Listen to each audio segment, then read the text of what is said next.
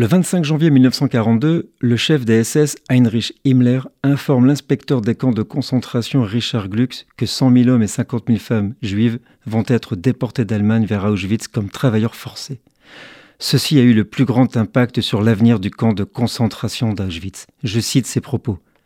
Comme il ne faut pas s'attendre à ce que des prisonniers de guerre russes soient obtenus dans un proche avenir, j'ordonne que parmi les hommes et les femmes juives émigrants d'Allemagne, un grand nombre d'entre eux soient envoyés dans les camps. Soyez donc prêts à transférer 100 000 hommes juifs et jusqu'à 50 000 femmes juives dans les camps de concentration au cours des quatre prochaines semaines. Dans les semaines à venir, les camps de concentration se verront confier de grandes commandes de tâches économiques. Fin de citation.